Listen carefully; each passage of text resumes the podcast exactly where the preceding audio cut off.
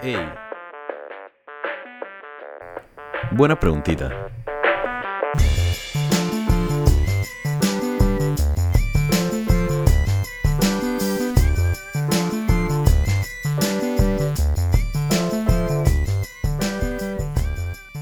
Buenas, buenas, buenas, buenas, mi gente querida, ¿cómo están? ¿Cómo se encuentran el día de hoy?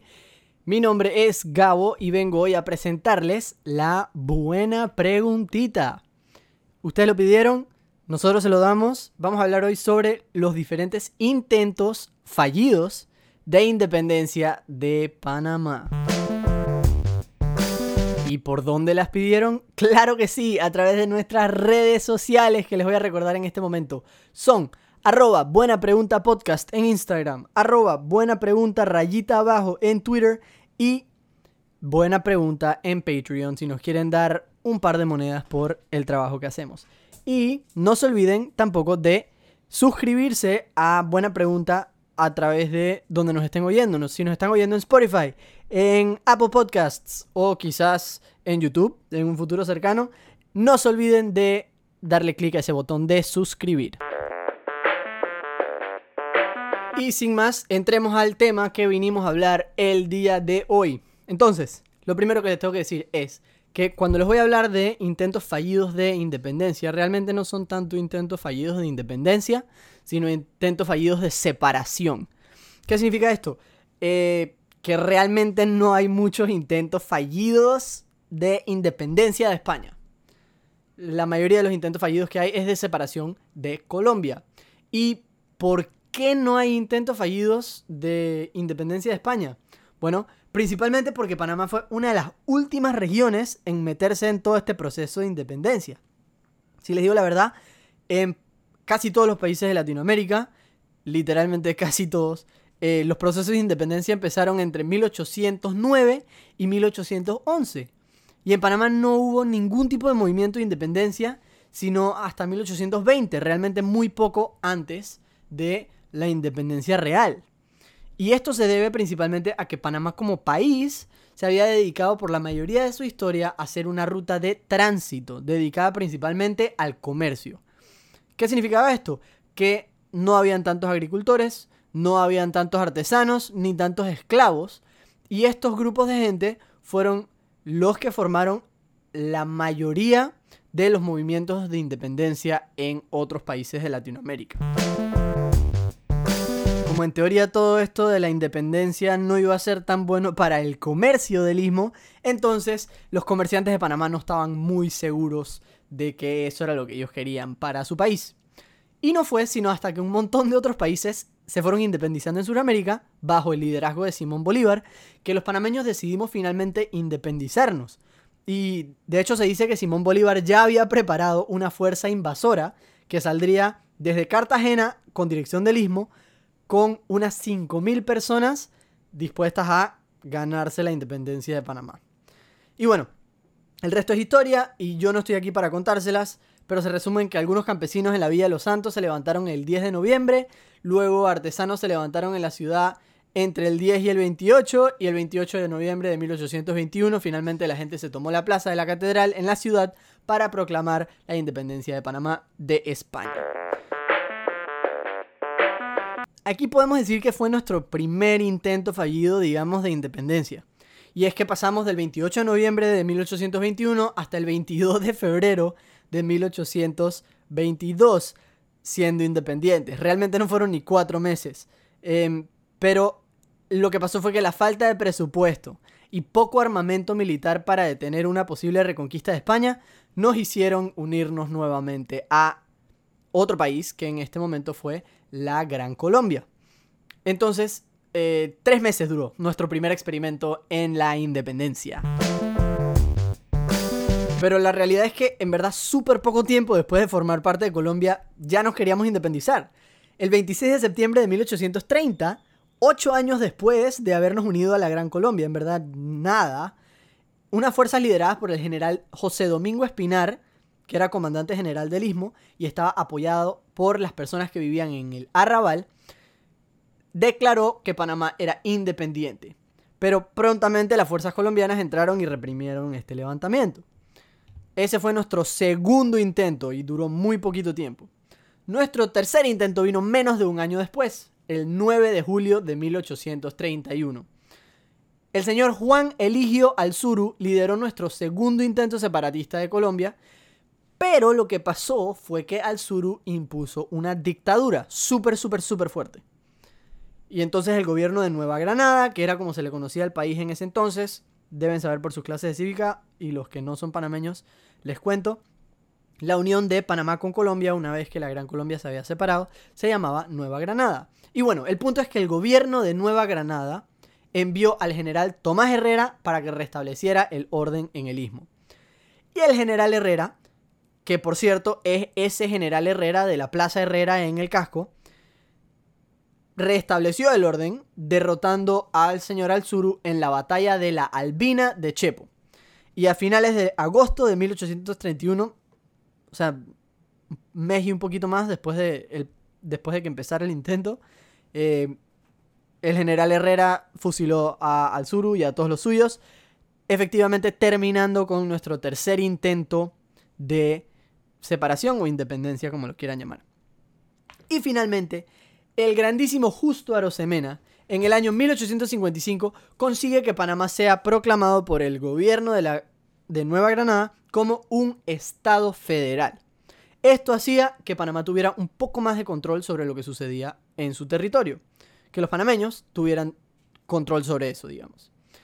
La esperanza de Justo Arosemena era que este Estado federal pudiera luego evolucionar y convertirse en un Estado independiente, o sea, en un país. Pero esto nunca sucedió, evidentemente. El Estado federal perdón, duró hasta 1855 y en ese año Panamá dejó de ser un estado federal del todo y se volvió un departamento más de Colombia. Y bueno, yo he decidido que ese es el tercer, el perdón, el cuarto intento de independencia de Panamá porque las esperanzas de Justo Arosemena así lo dictaban. Y bueno, lo que queda ya no le compete a este episodio porque es la independencia exitosa, no la independencia fallida de nuestra república. Y Sí, es la separación exitosa, no la independencia. Antes de que me coman los puristas de la historia y de la cívica. Pero bueno, hemos sido más o menos independientes desde el glorioso 3 de noviembre de 1903. Si bien hay algunas disputas sobre eh, la leyenda detrás de esta separación, eh, por si acaso han escuchado hablar de la leyenda dorada y la leyenda negra de la separación de Panamá, eso puede ser tema para otro episodio. Pero en general es la historia que conocemos todos, eh, con el señor Manuel Amador Guerrero, señor eh, Filipuno Varila, etcétera, etcétera. Esa historia no la voy a contar el día de hoy. Pero entonces, ¿qué pienso yo sobre todo este tema? ¿Qué pienso yo sobre las independencias fallidas? Primero, ¿debe alguien tener una opinión sobre las independencias fallidas? Yo no sé, pero yo tengo una opinión, así que se las voy a compartir. A mí me parece súper interesante toda esta idea de la leyenda detrás de la creación de una nación me parece que define mucho de la imagen que tiene la gente de un país sobre ellos mismos. Si no hay una leyenda de creación del país, no hay necesariamente una identidad unificada de lo que significa ser de ese país. Si no tuvimos que pelear por ser independientes, entonces sabemos realmente lo que significa tener poder sobre nuestra tierra. Yo no sé sinceramente cómo será para los países europeos que han sido independientes toda su vida, o la mayoría, pero yo siento que una leyenda de la creación de una nación ayuda a que todos nos sintamos como más parte de este país, de este territorio, de esta cultura en la que vivimos. Y a partir de este mito, digamos, de esta leyenda de creación, eh, nace realmente toda la imagen de un panameño de lo que él es respecto a su país, digamos. Espero que esto tenga algo de sentido y que no esté hablando locuras. Pero bueno, me parece también súper interesante ¿Por qué yo nunca había escuchado, yo por lo menos, quizás otros aquí sí lo habían escuchado, pero yo nunca había escuchado de los intentos fallidos de la independencia o de la separación? Y pienso que esto va bastante relacionado a lo que mencionaba hace un segundo. Pienso que eh, si uno se cree que fallamos al tratar de independizarnos, quizás no nos sentimos tan orgullosos o quizás no nos sentimos tan poderosos o tan dueños de nuestro territorio como quisiéramos sentirnos. O sea, quizás si, si nos dicen que en verdad Panamá tuvo que hacer bastante para poder independizarse, quizás uno no se siente tan con tanto poder sobre su territorio. Quizás, un, quizás nos sentiríamos como que como que no teníamos tanto poder para decidir sobre lo que nos sucedía en todo momento.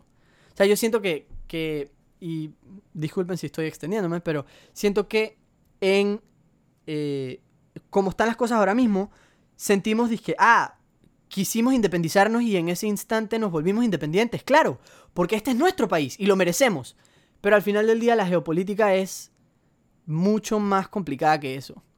Y siento que una historia complicada no da cabida para tanto orgullo o tanta pasión o tanto patriotismo, digamos. Y esto me lleva a mi siguiente punto, a mi siguiente opinión. Y es que hay muchas dudas y hay muchas disputas, especialmente hoy en 2020, sobre las verdaderas intenciones de la mayoría de los actores que formaron parte de la independencia. Y esto tiene que ver un poco con esto de la leyenda dorada y la leyenda negra que les estaba hablando hace un segundo. Si bien es muy fácil para nosotros pensar que eh, todos los que estuvieron involucrados con el proceso de independencia son unos patriotas que querían lo mejor para su país, como nos enseña quizás el musical 1903 para los que pudieron verlo, yo siento que no es tan color de rosa así, no es tan romántico. Los actores, todos los actores, en todos los procesos políticos del mundo entero, tienen intenciones materiales. Toda la, gente quiere lo mejor para ellos mismos y para sus allegados, digamos. Y si bien nuestros allegados o nuestra familia o nuestro grupo puede ser todos los panameños, la gente que está en el poder o que busca el poder, muchas veces busca el poder con intenciones no solamente, em, no solamente buenas y románticas. Muchas veces tienen intenciones propias y como mencionábamos, eh, esto también se relaciona un poco a lo que yo mencionaba al principio del episodio de por qué Panamá demoró tanto en independizarse. De que los comerciantes, que eran los que tenían la mayoría del poder dentro del istmo, no veían con buenos ojos la independencia porque eso podía herir el comercio. Pienso que de una misma manera eh, los actores de la independencia de Panamá seguramente tenían motivos propios eh, relacionados al comercio o a la economía o a sus trabajos o lo que sea para eh, querer una independencia. Y si contamos este cuento, si contamos el cuento más allá del patriotismo, si contamos el cuento de los intereses económicos de la gente y los intereses de poder de la gente, siento que eso no da tanta cabida para el patriotismo y el orgullo que sentimos hoy por hoy en nuestro mes de la patria. Y no por esto quiero decir que tengamos que sentirnos menos orgullosos y menos patrióticos y menos románticos hacia nuestra patria. Yo amo a mi país, pero em, nada más me parece interesante la idea esta del mito de la creación del país y los usos que tiene dicho mito. Y es algo que tenemos que mantener en mente, ¿no? Cuando pensamos en nuestra historia, porque la historia es complicada y es, en mi opinión, mucho más interesante si buscamos eh, todo esto, estos motivos ocultos, digamos. Pero bueno, dicho todo esto, y ya sin más que decirles, feliz mes de la patria, gracias por aguantarse cinco minutos de mis pensamientos, espero que hayan aprendido algo y si tienen algún comentario, si eh, les gustó, si no les gustó, si no les pareció algo que yo dije, si tienen, quieren hacer algo de debate, lo que ustedes quieran, escríbanos por favor a nuestras redes sociales, que se las recuerdo, son arroba buena pregunta podcast en Instagram, arroba buena pregunta rayita abajo en Twitter y buena pregunta podcast en, perdón, buena pregunta sin más en Patreon. Y nada, gracias por acompañarnos, los quiero muchísimo, feliz mes de la patria, viva Panamá. Chao, chao.